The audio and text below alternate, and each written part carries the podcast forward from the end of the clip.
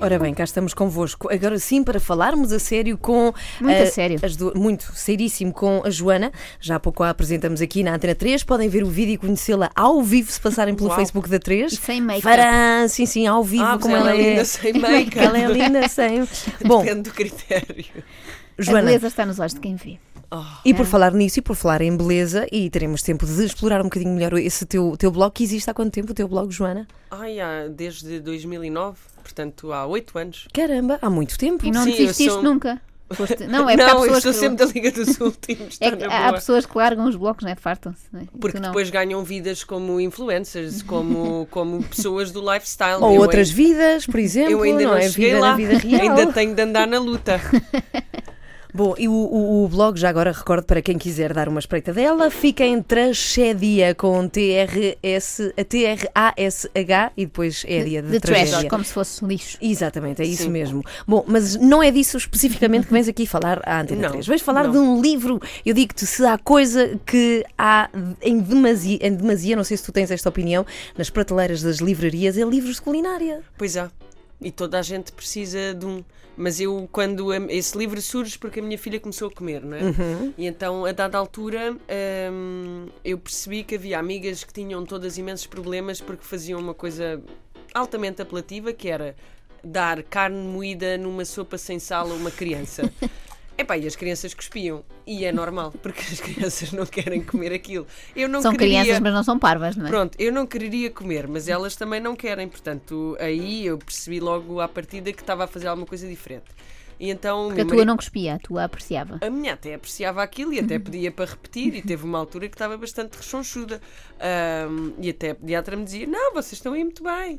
E as minhas amigas pediam-me receitas e o que é que eu fazia para ela e não sei o quê. E eu ia-lhes dizendo, assim, assistência via WhatsApp, para quem tinha o meu número. Ah, Era, era um serviço exclusivo. Sim. E, e às tantas o meu marido disse-me assim: pá, porque é que não fazes um livro? Porque se calhar há pessoas que também têm o mesmo E problema que não tem o teu número de e telefone. que não têm o teu número de telefone. e eu pensei: pronto, então vá, bora lá fazer isto.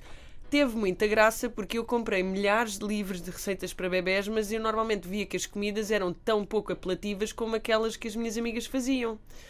Pronto, há muitos na prateleira, mas eu acho que não há assim muitos desse género. Mas não sei, corrijam-me se estou errada. Não, não, estás a falar muito bem, mas eu acho incrível porque tu metes aqui coisas para as crianças brutais, como por exemplo lasanha, que é uma coisa da qual ninguém se lembra, é verdade, quando se está a Lasanha é pensar bué em comida. fixe. Sim, mas quando se nos lembramos de comida para bebés, nós somos por acaso muito limitados na, na nossa, no nosso Carne menu. moída, A carne moída, é peixe verdade, peixinho. e- esfarelado também numa sopa. Não, mas a Joana mete aqui coisas como ensopado de borrego. É ias logo adorar. ali, eu ia adorar eu ser a filha dela. Não, porque tu quando nasceste ainda não sabias que eras vegetariana. É verdade, quando Ninguém nasce comia. vegetariano, não é? É, Ah, Quer dizer, salmão, depende às se os pais forem os dois. Não, se os pais forem, por acaso há, há crianças que são educadas assim, não, não nascem com essa opção Sim, própria. Sim. Empadão. É como ser batizado. Olha, assim, empadão Exato. já, assim, para Tu no, logo. tu no livro dizes que odeias latas e coisas já feitas, assim, comida pré-preparada. Ou seja, que- gostas de fazer tudo. Gosto. E assumes que és o género de pessoa, só para nós vermos de que é que estamos aqui a falar, que faz a sua própria granola. A minha Exato. pergunta é: onde é que tu arranjas tempo para isso?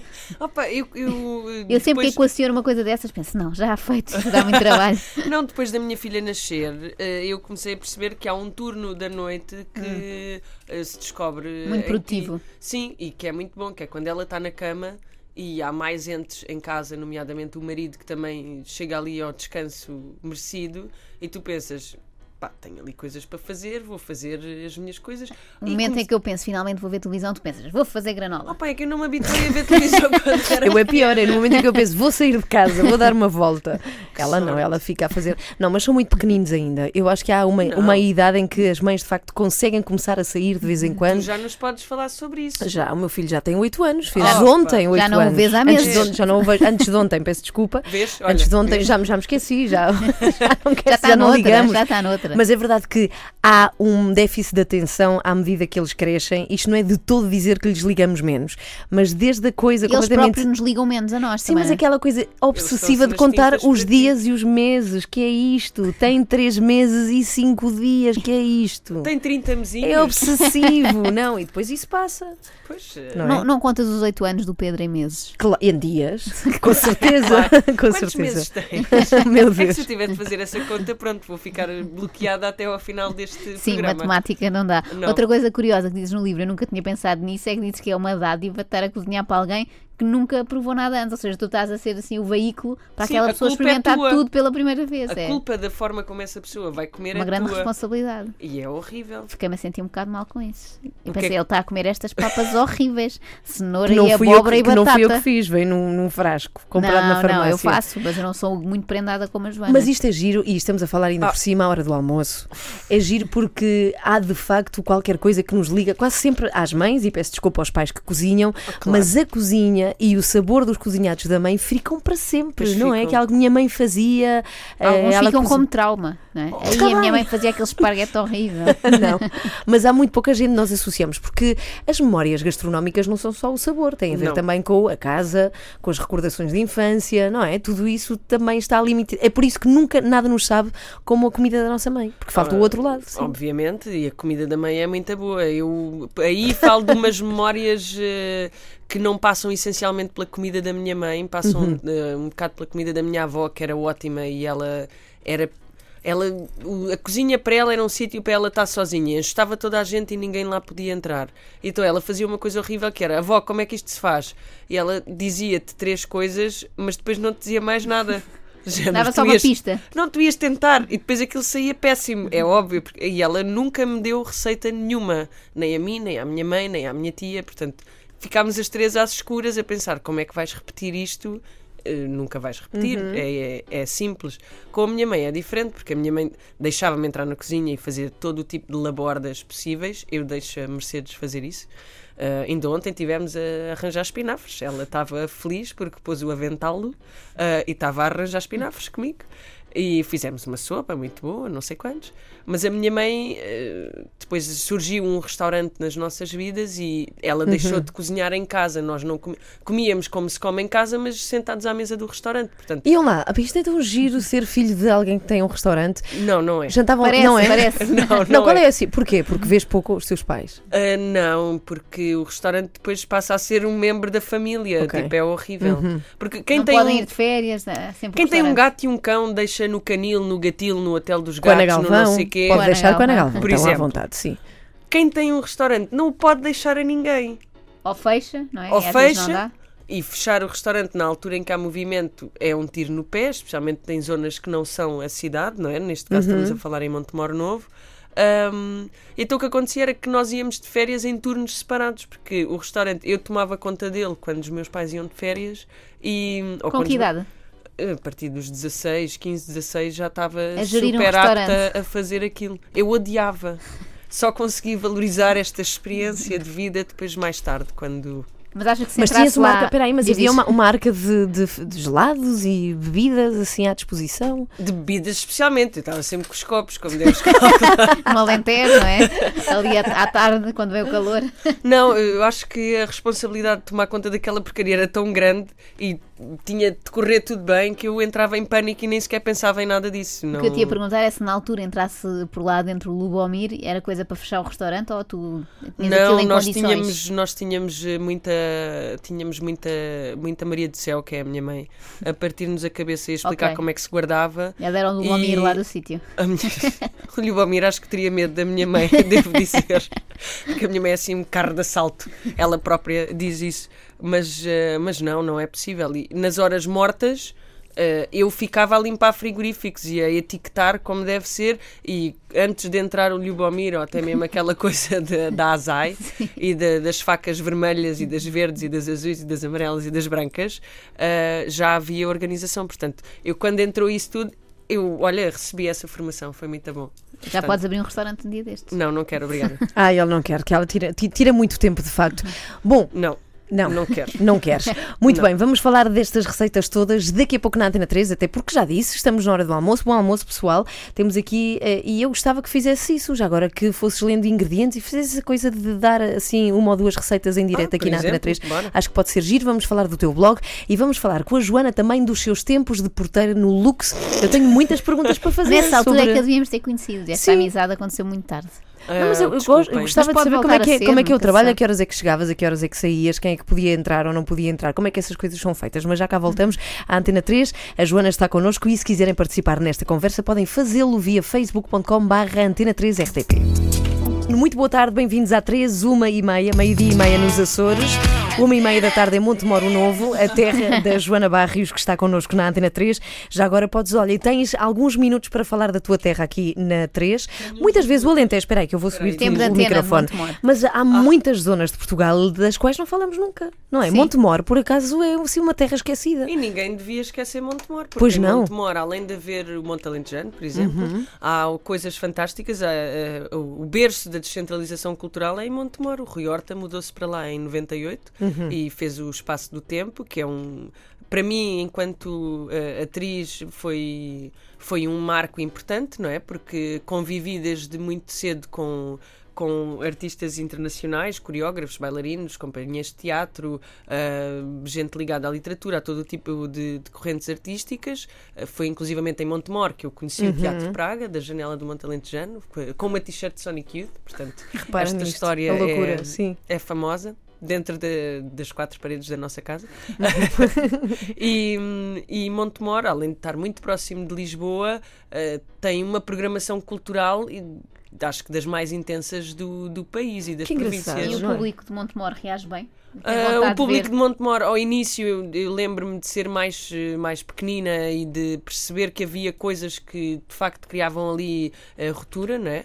Mas eh, hoje em dia as pessoas têm uma educação cultural enorme, porque a maior parte até dos espetáculos são, são muito baratos ou gratuitos e são acontecimentos, não é? Em Montemor não há cinemas, não, há, não existem as mesmas, as mesmas acessibilidades culturais que existem na cidade, portanto eh, é óbvio que isto permeia mais rapidamente. E depois também se desenvolveram outras estruturas eh, paralelas ao, ao espaço do tempo que foram trazendo pessoas novas a Montemor, que foram trazendo eh, novos residentes, eh, gente curiosa, novos festivais, tantas coisas, oportunidades para muita gente. Mas para além disso tudo, que conheço bem Montemor, há uma pacatez espetacular. Há momentos em que só Pois. se ouvem os grilos. É tipo. Fazem assim. Fazem.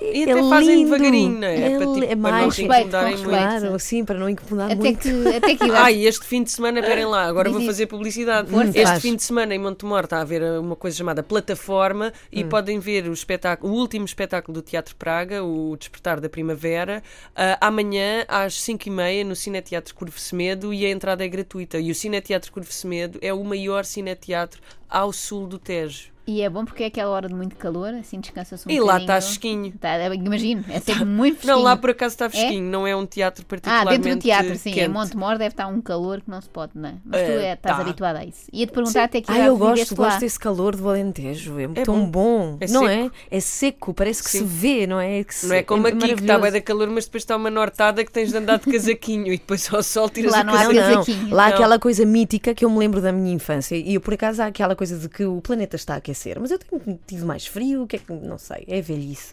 eventualmente. Mas é aquela coisa de, de dormir na rua, estar tanto calor que queres dormir Sim, na isso rua. é Há muito tempo que eu não sinto isso, aberta. sim. Ainda bem. De, de Isso se é querer dormir na rua. Mas até que, até que idade estiveste lá, Joana? Até aos em Montemor? 17. Vieste estudar para Lisboa? Vim estudar para Lisboa, isso é uma realidade que as pessoas de- do Alentejo. Pronto, agora não, agora já existem universidades, mas eu, como queria vir para a Escola Superior de Teatro e Cinema, tinha de, de me vir embora e vim com 17 anos. E quando é que te estreaste como atriz? Lembras-te qual foi assim, a tua Ah, primeira peça? Epá, sei Sem lá, contar fiz, com as da escola. fiz de verde no arco-íris na Cineteatro Capricho, em Beja. que, ah, portanto, Cineteatro Capricho é um grande nome. Foi- lá onde eu vi a maior parte dos filmes da minha infância. Rei Leão, por exemplo. E como é que foste parar ao Teatro Praga? Um, o Teatro Praga era a minha companhia fetiche, desde, desde que eu sabia que queria fazer teatro. E porque tinha visto vários espetáculos do, do Teatro Praga em Montemor, porque tinha essa oportunidade. Eles ah, trabalharam sempre como companhia associada do, do, do Espaço do Tempo. E eu acabei por ir vendo uma série de coisas que me tocavam assim no âmago, não é? Havia ali um- uma vertente uma vertente intelectual e de ligação ao, ao tempo em que vivemos e se calhar ao futuro que queremos que noutras expressões ou noutros, noutras companhias não existiam e eu sentia-me muito identificada com eles. Uh, quando acabei o, o, conservatório, que ainda se chama assim, não havia, não havia hipótese de fazer um estágio cá, porque, sei lá, nem sequer tive lata para pedir à Praga para fazer. Portanto, fui para Barcelona e às tantas, enquanto estava em Barcelona, ia e vinha muitas vezes. E uma das vezes uh, vi o Avarento, que foi um espetáculo uh, da Praga, uh, assim, um espetáculo muito grande.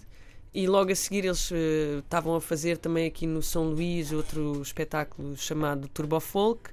eu a seguir ao Avarento mandei-lhes um e-mail Mandaste o teu currículo. No princípio dos e-mails, uh, mandei-lhes um e-mail para o blog Era Hotmail. deles. Era Hotmail. Era Hotmail. e eu própria tinha um Hotmail. Uhum. E hum, assim, uma espécie de carta de amor a dizer que eu adorava tipo, fazer coisas com eles e ser como eles, mas pronto, não podia, limitava-me à minha insignificância. Uh, e eles convidaram-me para ver o Turbo Folk aqui no São Luís. Eu, como estava cá semi-estacionada, fui ver. Um, eles disseram vem beber um copo connosco. E eu fui, mas fiquei sempre calada, assim, um canto, dizendo, ah, que vergonha, estas pessoas são todas fixas, eu não. Um, e às tantas, uh, eles estavam, iam começar a fazer outro espetáculo que se chamava Conservatório, para o Festival Alcântara, uh, e perguntaram-me se eu poderia assistir. Eu poderia assistir aos ensaios, e para mim era fácil, porque era em Montemor, portanto estava em casa, né?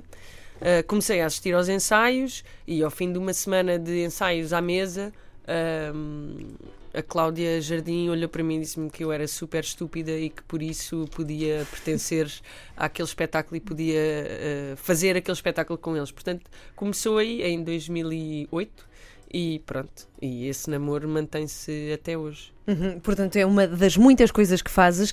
Não poderias viver de, de ser atriz, gostavas? Não sei eu gosto de fazer muitas coisas, não me vejo a fazer só uma. Acho que é um uhum. problema geracional. Pronto. Okay. Uh, Já ninguém tem só uma profissão, quase, não é? E tu gostavas de ter só uma profissão? Não, porque isso obrigava-me a estar só com a Ana Galvão todo o dia. Odiava. Mas quem disse que a tua única profissão não era ser, esta? Ia ser esta. Ia ser outra. É, por exemplo, cozinhar como a Joana não consigo. Não, então, por exclusão de partes, ela escreve comédia. A Joana fica ali para escrever comédia em casa. Fechada em casa. Bom, sempre. Também, sempre com o Daniel também era chato. Podia estragar o casamento, sim. Pronto, pois é, é verdade. difícil. Não, mas eu gosto de fazer imensas coisas e a Praga tem essa, tem essa vertente maravilhosa em que eu faço parte dos espetáculos como atriz, uh, todos acabamos sempre por contribuir para o texto, exceto quando são textos só do Zé Maria.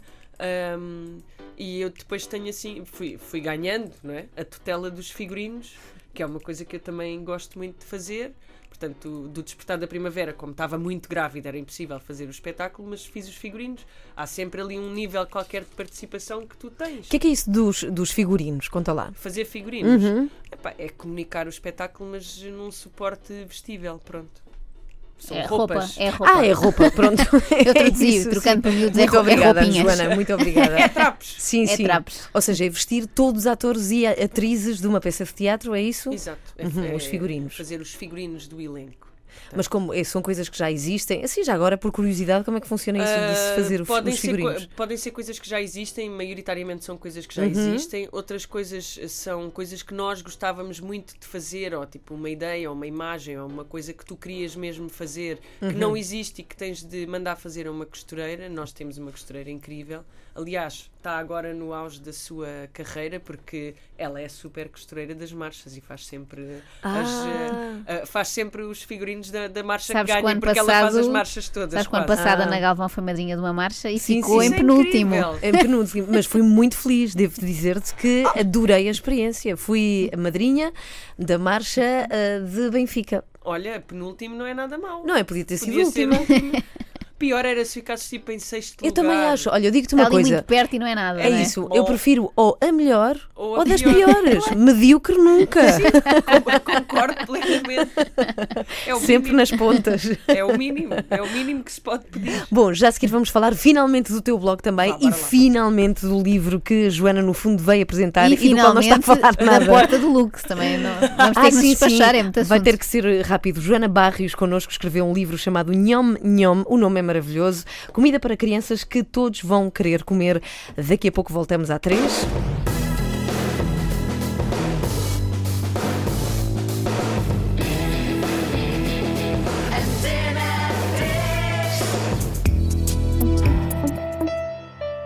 Em agosto.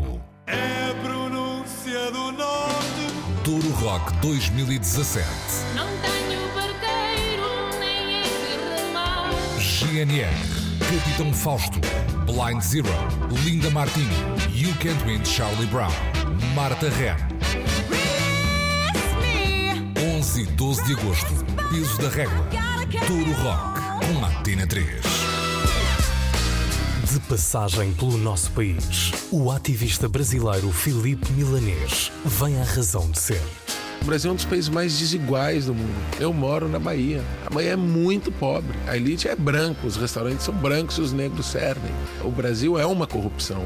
Defensor dos direitos dos índios na América do Sul, o também jornalista e professor Filipe Milanês é o convidado de Mariana Oliveira na Razão de Ser. Sábado, 11 da manhã, na Antena 3. Bem, que histórias incríveis que estão a ser contadas aqui na Antena 3. Uma delas tem a ver com o senhor que vamos ouvir já a seguir. É um artista que esteve ontem no nosso Primavera Sound e deu um concerto. Deu um concerto tão bom que quero que falem do Miguel enquanto eu Ah, procuro tá as bem. músicas dele. Miguel, faz favor. que esteve no Lux enquanto tu eras porteira, deixaste-me entrar. Deixei-o entrar e. Reconheceste-o imediatamente? Eu Não. não o reconhecia, não É, mas ele tem um reconheço- sorriso Eu não encantador, reconheço mas é, mas é um tipo que tem um sorriso que entra Sim, em qualquer foi super sítio. Uhum. simpático, com, assim, cheio de bouncers enormes, todos com ele. Cheio de, cheio de quê? Bouncers, assim, seguranças, Ah, que me disseram: seguranças. You don't know who we are, the- we're with Miguel. Ah, E eu, Miguel, assim, nós tipo, chamamos Miguel, é a Tuga. ah, tipo. como assim? Como assim eu Miguel? Who's Miguel? Eles, não, Parece não, o Miguel with- com defeito na fala, né? Miguel. We're with Miguel. Eu, pronto, ok, então com o Miguel. E às tantas toda a gente foi tirar fotografias com o Miguel, sim por não fosse ele conhecido. Sim, sim. Na dúvida é melhor tirar, Na não é? dúvida ele parece Mas olha, isso resulta, se eventualmente eu for a algum sítio e disser que não, tipo, for com seguranças e dizer, não sabem quem No ela estrangeiro pode funcionar. Sou uma grande vedeta de Espanha, dizes tu. E hablas um é? pouquinho. Na travesti da Espanha. Imagina, não, mas não, olha, não. Que, que outras assim, estrelas, tu que dizes que não, não as conheces muito bem, mas Acabas por saber. reconhecida assim. A única pessoa que eu reconheci, Uhum. houve uma pessoa, houve duas pessoas que eu reconheci e fiquei super feliz. Um deles, o Alexander Wang, Uhum. o próprio Alexander Wang, que apareceu sozinho, assim com um ar pá, Super normal. eh, muito metido para dentro, muito tímido. E, e ele assim, Oh, I was wondering if I had to cue this line. E eu, No, you're Alexander Wang. E ele, What? How do you know who I am? E eu, Well, you're Alexander Wang and I know you. E ele, Ok. So you're letting me in? E eu, Yeah. Ok. E entrou. E pronto, foi isto. Depois veio-se embora e disse-me adeus. Olha, simpático. E hum, o meu momento assim mais histérico foi um dia que vieram umas pessoas da bica de sapato, assim, com uma indicação que podiam entrar. E eu pensei, é óbvio que podem entrar, este homem é o Boris Izaguirre. Para quem não sabe, o Boris Izaguirre é um apresentador de televisão venezuelano que vive em Espanha e que apresenta um programa de televisão que será o equivalente ao programa da Cristina Ferreira e do Ok, Gocha. ok. Portanto, ele será o Gosha, ah, mas numa versão muito fixe, porque ah, ele não tem absolutamente Não há versão noção, mais fixe que o Gosha, desculpa que diga Mas isso. ele não, este não tem mesmo noção de limites. E um dos momentos mais memoráveis dele em televisão espanhola, na Antena 13 espanhola, olha, imagina, foi ele a tirar um sapato de verniz maravilhoso e a pôr uma piuga toda rota em cima da mesa e a pedir que lhe fizessem um close-up porque ele próprio tinha piugas rotas. E ficou um bocadinho constrangido quando eu lhe disse: Claro, mas tu és o Boris Izaguirre, tu podes vir. E ele assim: Mas como é que tu sabes? Eu estou aqui para ninguém me conhecer. Foi antes da Madonna vir para cá comprar ah, está. claro, e para o a Benfica, e tirar fotografias com camisolas do Benfica, que nunca mais A acabam. melhor história de todas do Lux. Vou-vos contar e Uhum. Conta. vou-vos lixar Quanto aqui tempo? o tempo. Peraí, peraí, peraí. Quanto tempo trabalhaste no Lux? Três anos. Três E anos. como é que foste lá parar? Ah, fui lá parar porque o Manel Reis sabia quem eu era e via-me às vezes no Lux, outras vezes nos espetáculos da Praga. Ah, foi na altura que a porteira anterior, a Juliet, se foi embora e o Manel sempre gostou de ter uma cara feminina à porta porque acha que é uma forma mais simpática de, De receber receber, as as pessoas. E convidou-me, eu era super miúda, eu tinha 24 anos E deu-te algum briefing? Era preciso seres durona ou qualquer coisa? Não, ele deu-me um briefing de género, olha, usa o teu bom senso todas as noites e tenta que corra tudo bem, tenta não ser espancada e não comprar o ódio das E não pessoas. espancares talvez. ninguém. Sim, Eu tu não próprio não posso, eu espancares. não Pois tenho- tu não podes. não é verdade. É verdade. Mas há, e antes de contares essa história Sim. incrível que nos vais contar, há direito de admissão nas discotecas? Ou seja, existe O direito de isso? admissão é proibido por lei. portanto, Pronto, é isso. ah, Quando te- não te deixam entrar por causa de ires de ténis, isso não é legal. Mas eu disse montes de vezes a pessoas que não entrassem porque iam de chinelos, porque... Mas não é por eu não gostar visceralmente de chinelos, é porque é perigoso. Há um copo que se parte e tu estás de chinelos, cortas o pé, lixas o teu pé, lixas a noite aos teus amigos, a ti próprio. não É todo um sem fim de lixo que não vale a pena. Portanto, é só uma coisa de agilizar a facilidade entre Uhum. um lado e o outro. Mas não, Ah, mas mas- não barravas ninguém por, por não gostares de uma camisola. Ah, está mal vestido, não gosto muito Não, para estilo. mim foi nós sempre uma nós coisa da tu Sim, e eu. de pijama, eu de pijama e tu, enfim, camisa de noite. Mas para mim, por acaso, foi sempre uma coisa de atitude, do género. Eu digo boa noite e bom dia e boa tarde e sou simpática naturalmente. Se as pessoas. Eu dizia boa noite e as pessoas não me respondiam boa noite, é logo tipo, vá lá, man, torna isto um bocado mais fácil para todos. E havia de facto gente que vinha assim, pá, muito zangada com a vida. E tu vais sair à noite zangado com a vida. Tipo, vais lixar a tua noite e a dos outros todos. Não é? Claro. Pá, vem para aqui com good vibes. Fica Tudo em casa, vê televisão. Sim, ou então vai correr. Que é o que eu faço, para não andar por aí com Claro. bad vibes. Mas conta lá a tua história. Essa história magnífica foram os senhores absurdos que apareceram, três senhores, um- uma senhora muito velhota, pai, com uns 80 anos. Era eu. Não, era. Não, tu vais gostar. Uma senhora muito velhota, assim, com uns 80 anos e um chapelinho na cabeça. Ah, e um casal atrás de 50, 60. Ah, todos assim parecia que tinham vindo das obras ou de- da monda, ou assim uma coisa de um trabalho mesmo Sim, físico. duro, do campo. E falavam assim, com sotaque. E às tantas, eh, eles chegaram à porta e eu fazia a triagem na fila, não é? E começou toda a gente a dizer: não, esses senhores não entram, esses senhores não entram, esses senhores não entram. E eu disse aos senhores: muito boa noite. E eles disseram: ah, boa noite, menina, como está? Diz, ah, tudo bem, olha, sabem que têm de pagar a entrada para, para entrar. E eles: ah, claro que sim, olha, nós viemos aqui, estamos à espera do comboio. Eh, o comboio só, só é o primeiro comboio só é às 5, 5 e meia e disseram que aqui havia muita gente e que podíamos ficar, nós estávamos ali na estação e viemos aqui e a senhora à frente continuava com um ar a senhora dos 80 e tal, assim com um ar E desgraçado disseste, a música é um bocado alta lá dentro. e toda a gente a tentar explicar-lhes que aquilo não era o sítio para eles estarem E "Não, não, mas nós queríamos ver, queríamos ir aí a ver uma cervejinha, não Queriam pode sentar na gaiola. Que é que era a gaiola? uma cervejinha, não pode está bem, então Tem lá ir foram para o com- terraço, que é mais Lá arejado. foram com os senhores para a bilheteira e os senhores eh, contaram o que é que estavam a fazer em Lisboa. Eles tinham ganho euro milhões. Estás a gozar, E isso é tinham tão vindo bom. E queriam comprar o prémio. Lux. e tinham vindo levantar o prémio. Iam comprar o Lux e ninguém assim- mais entrava se não fosse igual a eles. Não, não, mas ainda assim, o melhor disto O direito de admissão é todos vindos de Mondas. Não, não. O melhor disto tudo é que eles tinham ganho euro milhões, tinham vindo levantar o prémio, mas estavam à espera do comboio para ir às 5 da manhã. Podiam ter um chofer. Eles podiam ter comprado o comboio para ir para casa, mas não estavam à espera do comboio. Essa Ai, história é de facto Esta é genial. minha e eles preferida. entraram, estiveram lá dentro a curtir. Sentaram a senhora num cadeirão, compraram-lhe uma garrafa de champanhe e a senhora teve ali E a ela levava. Dinheiro em quê? Num- Numa, numa mala? Eles levavam imenso dinheiro. Assim, Era, um pacote? Que perigo. Mas foi assim uma coisa genial, foi muito inesperado. Tão bom, tão bom. Pode dizer que já conheces um excêntrico, não é? Vários. Não Magnífico. todas as outras pessoas a tentarem ser excêntricas, mas like, the real deal são eles, vocês Tão não. bom. As donas da casa. Bom, a Joana Barros finalmente vai falar do seu livro, que foi publicado, chama-se Nhom Nhom e são receitas para crianças, só que, como contavas no início das donas da casa, são receitas que os miúdos vão gostar, porque tu achas que as receitas que as mães fazem são sem saboronas. Não, nem é- Não? Eh, quando Ou são sempre começas, as mesmas? Quando começas a dar de comer às crianças, as, as pediatras começam-te a dizer, as pediatras e os pediatras, né? Começam-te a dizer o que é que tu lhes podes dar e o que é que não lhes podes dar, até, ao- até fazerem um ano.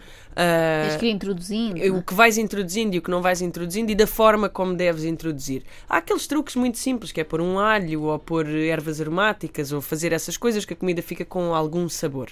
Ah, mas é claro que isto para um palato de um bebê é sempre uma explosão de sabor, não é?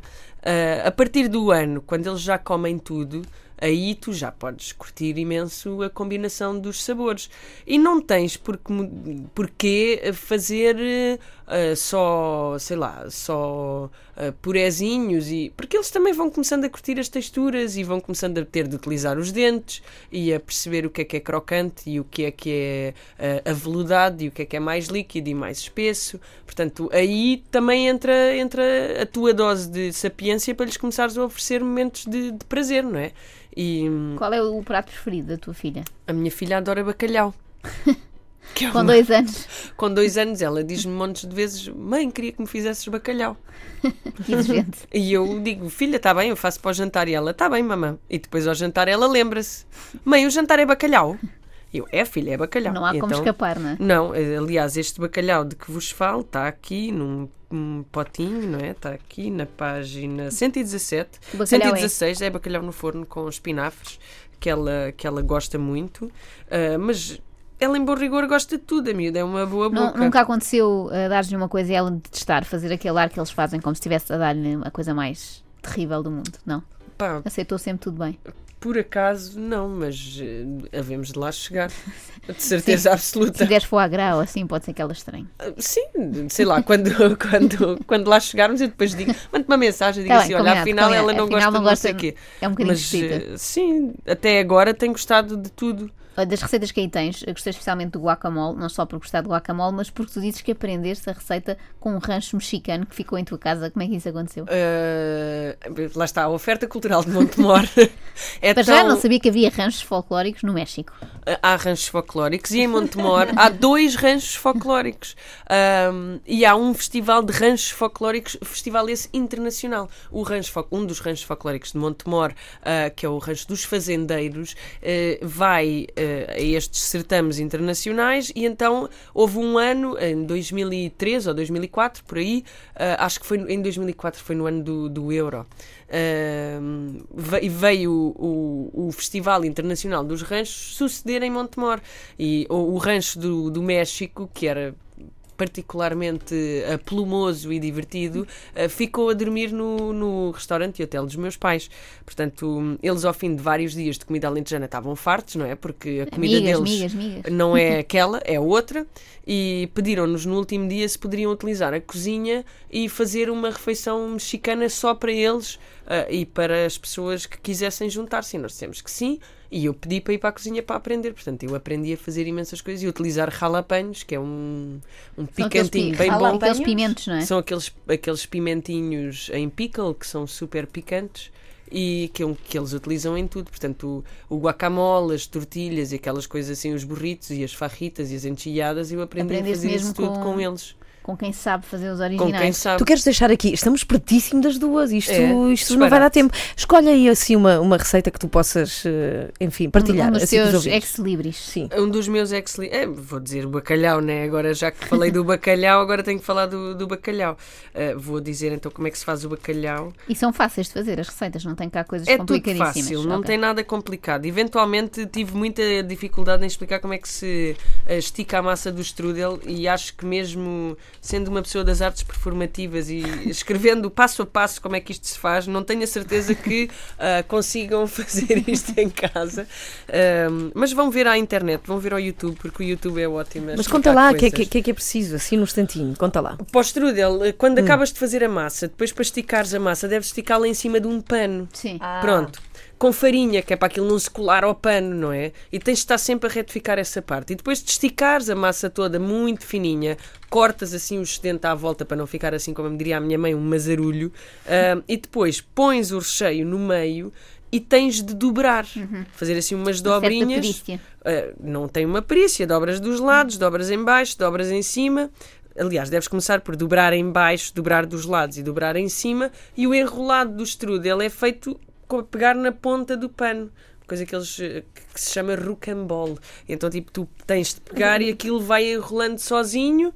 Epá, e o ideal é que tu consigas enrolar aquilo logo diretamente para o tabuleiro, que é para não se esbardalhar Deus, tudo. já me a. Eu vou fazer Ah. e vou filmar, que é o resultado disso. Sim, por favor. Uh, o bacalhau com espinafres é super fácil. Um, Posso ler Leva a bacalhau e espinafres, Sim, sim, sim. muito rápido. Temos Com uma 30 musiquinha de segundos. fundo, a nossa Ah, trilha. peraí, então, vá. Sim. Ahm, coza a posta do bacalhau no leite misturado com água e noz moscada, descasca a cebola e o alho e leve-os a refogar com azeite e uma folha de louro. Quando tiver cozido, retire o bacalhau do tacho, coe e o, o leite e leve-o novamente ao lume. Descasca as batatas, corte-as em cubos e leve-as ao lume no leite para as amaciar. Arranje o bacalhau, retirando-lhe a pele e as espinhas, desfie e reserve. Deite os espinafres num recipiente, lave-os com água morna, escorra e reserve. Retire as batatas do lume e guarde o líquido, pode coá-lo novamente se desejar. Acrescente o bacalhau ao refogado e junte uma concha de leite. Envolva tudo. Adicione as batatas e mais duas conchas de líquido e torne a envolver. Acrescente os espinafres e o resto do líquido. Envolva e deixe cozinhar em lume brando, mexendo sempre até que se evapore grande parte do líquido. Quando a mistura e os ingredientes tiverem um ar assim muito preguiçoso e lentinho e bom, isto são figuras de estilo, não é? Ah, o, baixe o lume para o mínimo. Verta esse conteúdo do tacho num tabuleiro próprio para levar ao forno, pré-aquecido a 200 graus, deixe tostar durante 15 a 20 minutos e sirva. Pode polvilhar com pão ralado antes de levar a tostar, que fica ainda mais crocante. Muito obrigada, Bravo. foi incrível! Parabéns. Temos fome. aqui ouvintes, ouvintes dois recados rapidamente. Temos Muito um bem. recado de Gio Bazzani que diz: Tenho saudades de ver a Barrios apresentar o inferno no canal Q. Pronto. E temos o Jorge Carvoeiro que diz: Em Montemoro Novo acontecem coisas este fim de semana. Porque essa não é Muitas. este, é no próximo, ou daqui a dois. Isso, é dias 23 e 24. Acho que faltam dois fins de semana. Ok. Dois dias de música, desporto e arte. E está tudo Ora, se procurarem neste Jardim da Estação. É como se chama este Ok. evento que acontece dias 23 e 24 em Montemor, o Novo. Jorge, eu não Montemor. sabia desse evento. Pronto. Joana, muito obrigada. Obrigada. Obrigada. Tragédia, eu Ah, este fim de semana estou na. Feira do Livro. Esperem lá que eu tenho de dizer isto às Ah, pessoas. diz, no diz, domingo, às 5h40, no pavilhão da Apel, estarei a fazer um show cooking. Ah, vais cozinhar? Oh, Já a sabes o que é que vais fazer? Não faço a mais pequena ideia, mas vai ser divertido. Mas ela leva bacalhau e batatas aos cubos. Achas? Não sei. Esse Também é, não. é talvez Porquê que tem que ser sempre batatas aos cubos? Não pode ser aos triângulos, não sei. Ah, ou- Nunca ficam aos cubos. Pois é, é verdade. Não percebo porquê. Muito obrigada. Chama-se Nhom Nhom, o livro de Joana Onomatopeias de Barrios. prazer. É tão. Ah, olha. Ga- É um grande, livro que já se pode encontrar. Não, não a percam na Feira do Livro em Lisboa. Que dia, que horas? Ah, no domingo, dia 11, às 5h40. Ok. Obrigada, Joana. Obrigada eu.